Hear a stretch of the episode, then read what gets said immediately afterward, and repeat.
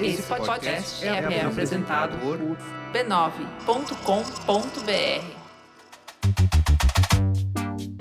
Olá, eu sou o Bruno Natal. Hoje é dia 23 de março e no resumido número 155, bloqueio do Telegram, radicalização via gig economy, mudança de temas na indústria da tecnologia, estilo Goblin, Big Tech contra os restaurantes e muito mais. Vamos nessa, resumido. Resumido.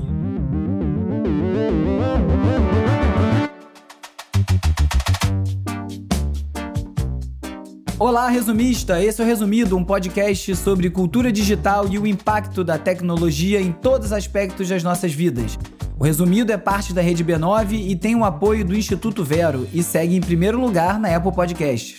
E um pré-aviso: semana que vem é possível que não tenha episódio. Eu ando precisando descansar e talvez avisando antes por aqui eu consiga me permitir. Vamos ver, porque toda semana eu me lasco inteiro e sempre acredito que vai dar.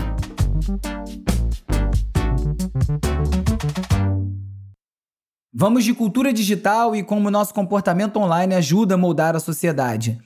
Numa entrevista para a Folha de São Paulo, a antropóloga Rosana Pinheiro Machado falou sobre a sua nova pesquisa sobre como o trabalho mediado por apps, a chamada gig economy, pode estar tá empurrando as pessoas para pensamentos alinhados com a extrema direita. A Rosana, que é professora da Universidade de Bath, no Reino Unido, recebeu um financiamento da European Research Council da União Europeia, um dos mais prestigiados do mundo, a uma bolsa de 2 milhões de euros para conduzir o estudo de 5 anos no Rio, em Manila, nas Filipinas e Nova Delhi, na Índia.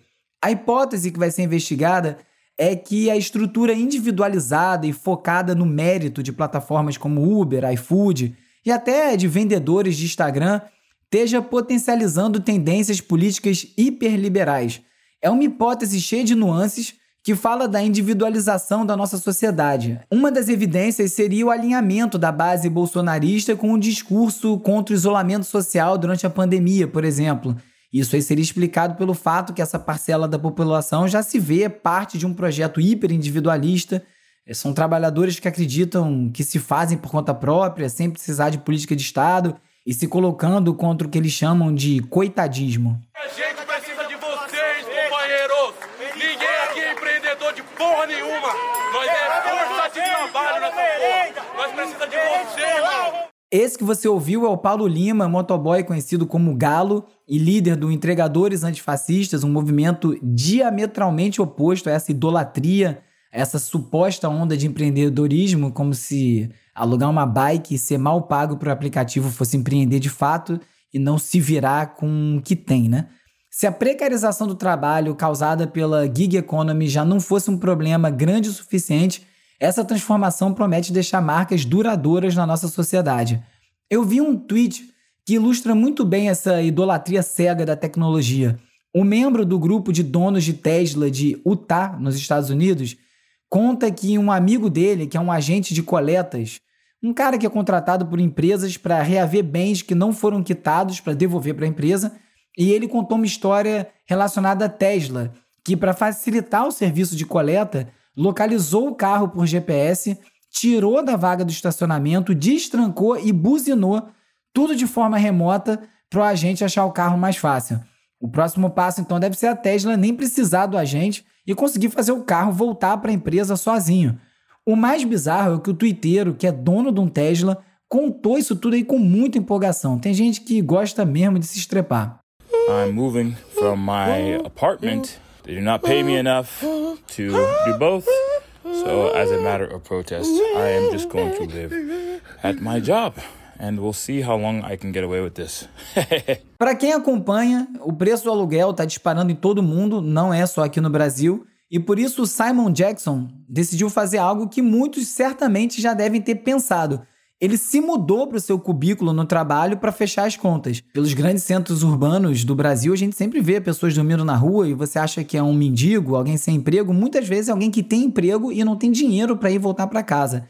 Ou seja, o que o Simon Jackson fez foi uma espécie de home office reverso.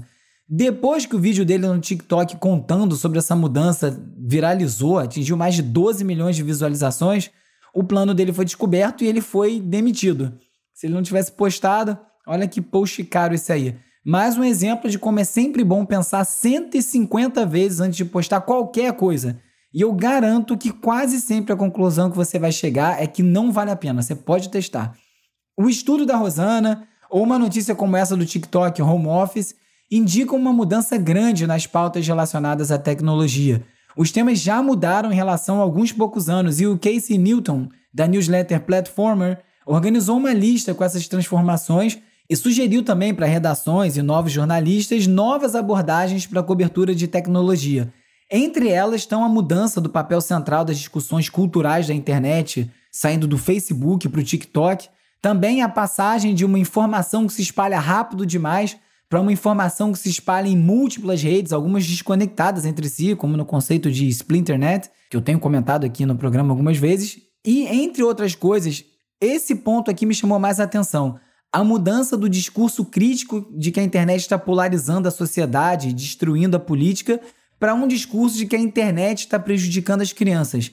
Ambas as coisas são verdadeiras e o Casey não mencionou, mas para mim fica muito claro, é que essa mudança de foco da crítica tende também a ser bem mais moralista. Vamos ver o resultado disso tudo. Українці, шановні захисники, бути президентом виявилося um vídeo que repercutiu muito essa semana foi o deepfake do presidente Zelensky supostamente pedindo para as tropas ucranianas abaixarem as armas e se renderem.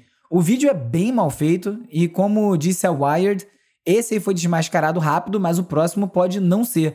O vídeo foi postado no Telegram e no VKontakte, que é uma espécie de Facebook russo, e se espalhou por todas as outras redes sociais. O próprio Zelensky se pronunciou minutos depois, falando que o vídeo era falso, e o Facebook retirou o vídeo da plataforma. Acho que os perigos do uso político dos deepfakes deve ter sido uma das coisas que eu mais martelei desde que eu comecei a falar sobre essa tecnologia por aqui. Era bem óbvio, isso aí é só o começo. Lembrando que daqui a alguns meses a gente tem eleições aqui no Brasil e a gente está num país em que grande parte da população acreditou em mamadeira de piroca. Imagina o deepfake. Na Rússia, o Tribunal de Moscou baniu o Instagram e o Facebook do país sob a alegação que a Meta realiza atividades extremistas e tolera a russofobia. O pedido veio dos promotores russos e a decisão não se estende ao WhatsApp, já que não é uma plataforma pública para divulgação de informações. É a famosa Dark Web, onde o conteúdo circula e ninguém sabe o que e quanto está circulando. Com essa decisão, o Kremlin igualou o Facebook a outras organizações extremistas, como o Talibã, o Estado Islâmico, as Testemunhas de Jeová, a Fundação Anticorrupção do Alexei Navalny, um ativista russo crítico do Kremlin, que também já foram rotuladas assim. What the fuck is goblin mode? Next thing you're telling me you're orc pilled. Not gonna make it. O baixo astral da pandemia, seguindo o risco de uma terceira guerra mundial, serviram de catalisador para um comportamento chamado de modo goblin. Segundo The Guardian, Goblin Mode é o estilo de vida de pessoas que optaram pelo oposto de tentar melhorar a si mesmo e manter-se levemente insano. O comportamento surgiu quando deixou de haver necessidade de se manter as aparências, até porque em casa não tem pressão social nenhuma para a gente seguir as normas e a guerra nos dá a sensação que a gente está lascado mesmo. Por isso, as pessoas simplesmente pararam de se importar e entraram no tal modo Goblin. Ironicamente, se você vê, o modo Goblin pode ser uma forma de amor próprio. Eu acho que eu tive uns dias Goblin recentemente, inclusive.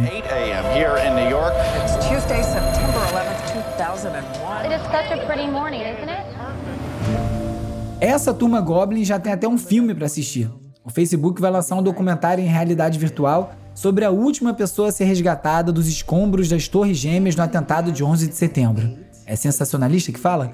Chamado Surviving 9-11, o documentário vai explorar as memórias dessa sobrevivente e o filme foi feito para ser assistido com o aparelho de realidade virtual Oculus do Facebook, da Meta. Porque, né, quem é que nunca quis se sentir preso nos escombros de um atentado, não é mesmo?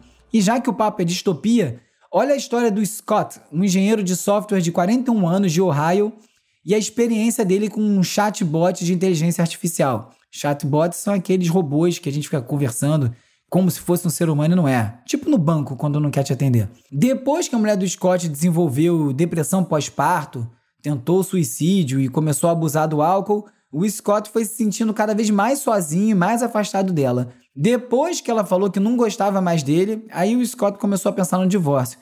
E aí foi aí que ele começou a usar o chatbot Replica, com K, que é um app para você criar um amigo virtual. E percebeu que ele só precisava se sentir amado. E foi com esse sentimento que ele decidiu tentar resgatar o seu relacionamento com a sua companheira. Hoje ele diz que é apaixonado tanto pela Sarina, a sua chatbot, quanto pela sua companheira. Isso me lembrou muito uma história que eu comentei no episódio 124 sobre um cara que ficou viúvo muito cedo e desenvolveu um chatbot para replicar as conversas com a sua mulher que já tinha morrido. A história é muito boa, vale a pena conferir esse episódio. E agora é hora de falar sobre como as Big Tech moldam o nosso comportamento. O assunto da semana passada foi o Telegram e não foi por conta da guerra na Ucrânia. Como forma de impedir a desinformação em período eleitoral, o STF ameaçou bloquear o aplicativo no Brasil e, segundo o ministro Alexandre de Moraes, o bloqueio aconteceria porque o Telegram não respondeu às ordens anteriores para remover as contas de apoiadores do Bolsonaro que estavam veiculando desinformação. Na iminência de ser bloqueado, o Telegram se manifestou, procurou o STF e disse que os mandados do STF tinham sido enviados para o e-mail errado. É a versão 2022 do Cachorro Comeu Meu Dever de Casa. No episódio passado, eu comentei os dois artigos publicados na Folha defendendo e atacando o bloqueio do aplicativo por essas bandas. Dessa vez o Telegram escapou. Eles atenderam os pedidos do STF, designaram um representante local, um advogado, para atender os pedidos futuros. O caso todo serve para demonstrar como, com um pouquinho de pressão, até que essas empresas de Big Tech conseguem colaborar. O ministro Alexandre Moraes foi anunciado como presidente da comissão para monitorar notícias falsas e desinformação durante as eleições. A Comissão de Segurança Cibernética foi assinada pelo presidente do TSE, o ministro Edson Fachin, que determinou que vão monitorar desde já a disseminação de desinformação, cruzando dados com as apurações que já estão em andamento na STF. Iau, isso aí vai render.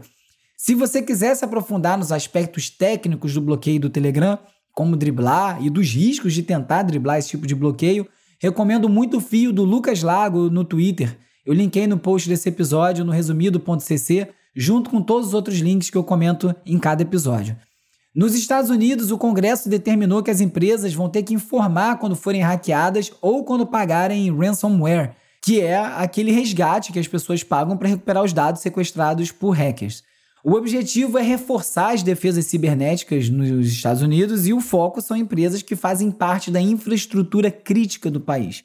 Setores como financeiro, transporte, alimentação, energia, agora precisam informar as autoridades sobre qualquer ataque cibernético substancial em até três dias ou em 24 horas se pagarem alguma, algum resgate, algum ransomware.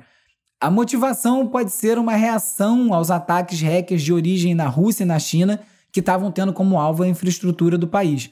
Para promover segurança cibernética, o presidente Joe Biden autorizou um financiamento de 1 trilhão e meio de dólares e o Cyber Safety Review Board foi criado justamente para estudar esses incidentes e minimizar as consequências de futuros ataques. Aqui no Brasil, ó, a gente deve estar preparadão. Um dos maiores grupos de ransomware do mundo é o Conti, C-O-N-T-I, e a maioria de seus membros são da Rússia. Só no ano passado, o Conti extorquiu 180 milhões de dólares das suas vítimas. Muitos integrantes dão apoio total à Rússia e essa invasão, mas vários são contrários e isso aí gerou um racha. Como era de se esperar numa disputa entre hackers, uma conta no Twitter revelou mais de 60 mil mensagens entre os membros da gangue, junto com a mensagem Glory to Ukraine Glória para a Ucrânia. E assim eles conseguiram identificar os líderes do Conte, suas movimentações, os endereços de Bitcoin, endereços de e-mail, brabo. Semana passada eu comentei sobre a fala do Mark Zuckerberg de que em breve o Instagram vai começar a adicionar funcionalidades de NFT. Ainda não se sabe muitos detalhes, mas deve envolver o uso de NFTs como avatar e também mintar NFT direto do Instagram. Só que antes disso, como bem lembrou a The Next Web, a Meta precisa criar recursos de denúncias e verificação de artes roubadas. A OpenSea, que é um dos maiores mercados de NFTs, já disse que 80% dos NFTs são plagiados ou são spam. Tem até perfil destinado só a rastrear essas artes roubadas. Falando com a The Verge, o advogado de propriedade intelectual Lakmal Walawaji disse que é provável que o Instagram aplique suas políticas de direito autoral também aos NFTs, além de criar uma API para ajudar os artistas a procurar artes roubadas em outras plataformas. Isso seria até interessante. A Protocol relata que a Meta também está investindo em novas formas de controle parental para diminuir o impacto negativo do Instagram nos jovens. Olha aí a mudança de pauta. Eu já falei sobre esse tema nos episódios 131, 132, 133. A nova funcionalidade dentro do Family Center vai permitir que os pais vejam quanto tempo seus filhos estão passando no aplicativo, definir limite, ser notificado quando o filho denunciar outra conta e até receber notificação sobre quem as crianças estão seguindo ou por quem elas estão sendo seguidas. São ótimas funcionalidades. A partir de maio, a meta vai impedir automaticamente que crianças menores de 13 anos acessem a plataforma. Só que muitas organizações que defendem a segurança infantil estão falando é que o problema não é quanto tempo elas estão no Instagram, mas sim os locais para onde elas são arrastadas, as tocas de coelho tóxicas da plataforma. Isso aí tem um papel grande dos pais conversar com os filhos sobre como a internet funciona. O Twitter está sendo processado por conta de um tweet em que o Eduardo Bolsonaro publicou um vídeo que associava o acidente do metrô de São Paulo, uma pista que caiu esses dias lá em São Paulo, você deve lembrar, um buraco enorme, à contratação de profissionais mulheres. Inclusive, ele divulgou os rostos, o nome completo, sem autorização. O motivo da ação é a alegação do Twitter de que não se tratava de discurso de ódio, mas sim de opinião e que por isso não violava suas regras. Legal, opinião machista tá podendo. Segundo a decisão em primeira instância, o Twitter tinha 48 horas para tirar a postagem do Bolsonaro, sob pena de multa diária de mil reais. Mariola para o Twitter. Mas 18 dias depois da decisão, o conteúdo continuava por lá. E não é só o Twitter que está sendo processado, o Google também está sendo acusado de sequestrar pedidos de comida, empurrando o usuário através do botão Pedir Online para algum aplicativo de entregas em vez de direcionar para o site do restaurante. A Ars Technica explicou que isso faz com que os restaurantes tenham menos lucro ao levar os usuários para uma vitrine online não autorizada, de propriedade e controlada pelo Google, e que dá a impressão que a página é autorizada e patrocinada pelo restaurante, quando na verdade não é. Ou seja, a pessoa vai para um lugar, compra a comida do restaurante, paga um monte de taxa que vai para esse aplicativo e o restaurante ganha menos. E esse não é o único problema que os restaurantes estão tendo online. Segundo a The Counter, o serviço de entregas Grubhub, tipo um iFood que tem nos Estados Unidos, está comprando milhares de URL, endereços de internet, com nomes de restaurantes que não registraram. Isso aí vem gerando prejuízo para os donos. É o caso da Shivane, dona de um restaurante em Nova York. Ela descobriu que o Grubhub tinha comprado domínios com o nome do restaurante dela, mas todos levando o usuário para o Grubhub em vez do site do restaurante. É uma técnica conhecida como Cyber Squat. Você ocupa uma propriedade que está desabitada, mais ou menos assim. Os sites de propriedade da Grubhub estão competindo diretamente com as páginas dos restaurantes e cobram uma comissão ainda maior quando levam clientes novos. Para completar, nem os funcionários dos restaurantes estão seguros. Estão pipocando startups investindo em robôs automatizados que preparam e entregam os alimentos no restaurante como se fosse o garçom. A Bear Robots principal startup desse ramo, já tem os robôs implantados no Japão e o objetivo é crescer também nos Estados Unidos, logo chega no Brasil. Só que a empresa ressalta que eles não querem substituir os garçons e cozinheiros, eles querem só aumentar a capacidade do local. Não vou mentir, não. Tem uma renca de lugar aqui no Rio em que eu preferia ser atendido até por uma vassoura para não ouvir tanta grosseria.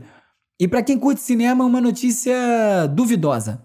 O Festival de Cannes tá com um parceiro novo, o TikTok, tentando atrair os jovens Kanye se juntou ao TikTok para produzir conteúdos exclusivos dos bastidores, as cenas glamourosas do tapete vermelho, até entrevista com celebridades. Isso aí até tem a ver com a plataforma mesmo. Só que além disso, a parceria vai render uma competição mundial, TikTok Short Film, onde curtas de 30 segundos até 3 minutos vão concorrer a alguns prêmios. O objetivo, como sempre, é diversificar o público do festival e abrir novas possibilidades criativas na área do cinema.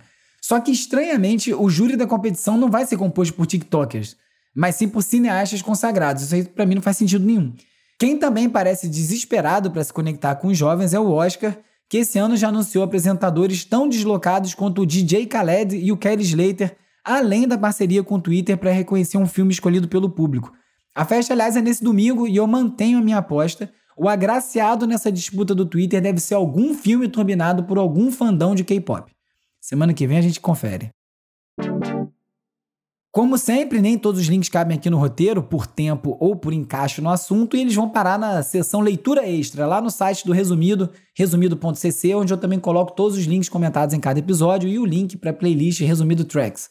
Na Bloomberg, superado em poder militar, a Ucrânia se destacou na guerra de informação. No Guardian, Natalie Portman queria mudar a cultura do futebol e então ela fundou o Angel City FC. Na Science Pulse, uma ponte entre ciência e jornalismo. Descubra o que cientistas e especialistas estão compartilhando nas redes sociais e descubra fatos que podem levar a melhores reportagens e decisões. Como sempre, quem quiser falar comigo, já sabe onde me encontrar, arroba urbe, no Twitter, principalmente lá. Também no arroba resumido.podcast no Instagram e no TikTok e youtube.com resumido. Você também pode fazer parte da comunidade no Discord, os papos estão ótimos por lá, tem link na home do Resumido. Se você preferir, também pode me mandar um oi pelo WhatsApp ou pelo Telegram para 21 97 969 5848 e você entra para a lista de transmissão, onde eu envio alertas de novos episódios, conteúdo extra, link para o resumido.cc com todos os links e muitas outras coisas. Hora de relaxar com as dicas de ver, ler e ouvir.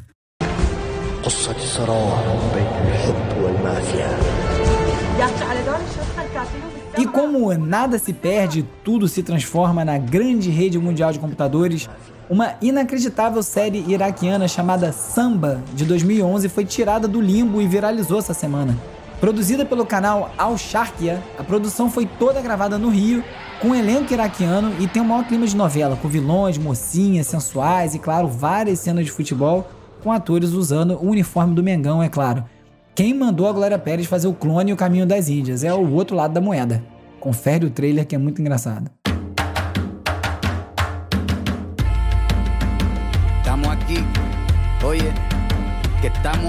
O clipe de This Is Not America, do rapper porto-riquenho Residente, e com participação das irmãs cubanas IBI, é uma espécie de resposta ao excelente This Is America, do Childish Gambino, e quebrou a internet essa semana. Enquanto eu gravo, o clipe do Residente tem aproximadamente 8 milhões de visualizações, como comparação, lançado há três anos, o clipe do Childish Gambino tem quase 900 milhões. Muita gente chamou o clipe de uma aula de história repleta de referências latino-americanas e mostrando que a América não é sinônimo de Estados Unidos. E claro, como a letra e o vídeo são extremamente políticos, o nosso palhaço tá lá retratado. Rosalia! Hello Moto, mami! Eu não tô fazendo anúncio de celular não, mas até que cairia bem. Tamo aberto, hein? Esse é o nome do novo álbum da cantora espanhola Rosalia, que tem participações do The Weeknd, Pharrell Williams e também da rapper dominicana Tokisha. Como ela contou numa entrevista ao Globo, o disco que ela gravou no auge da pandemia nos Estados Unidos, longe da família, se divide entre os balanços animados, a parte moto, e sofridas baladas, que é a parte mami. Tem até traços de bateria de escola de samba na faixa Cute, Vamos a escuchar. Te la tengo con roleta, no hizo falta serenata.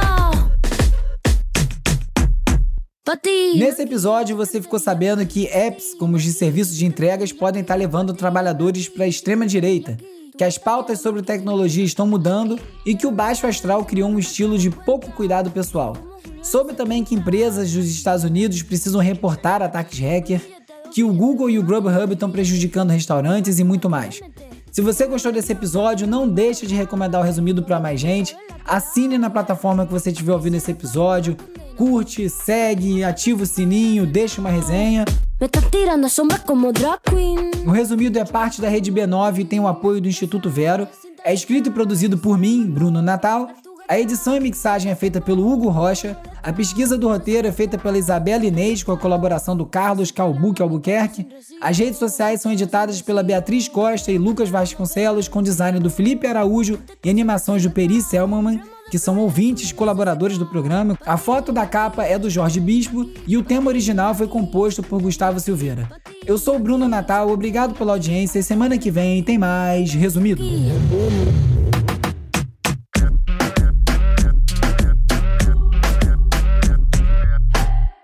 Esse podcast é apoiado pelo Instituto Vero. Resumido. Resumido.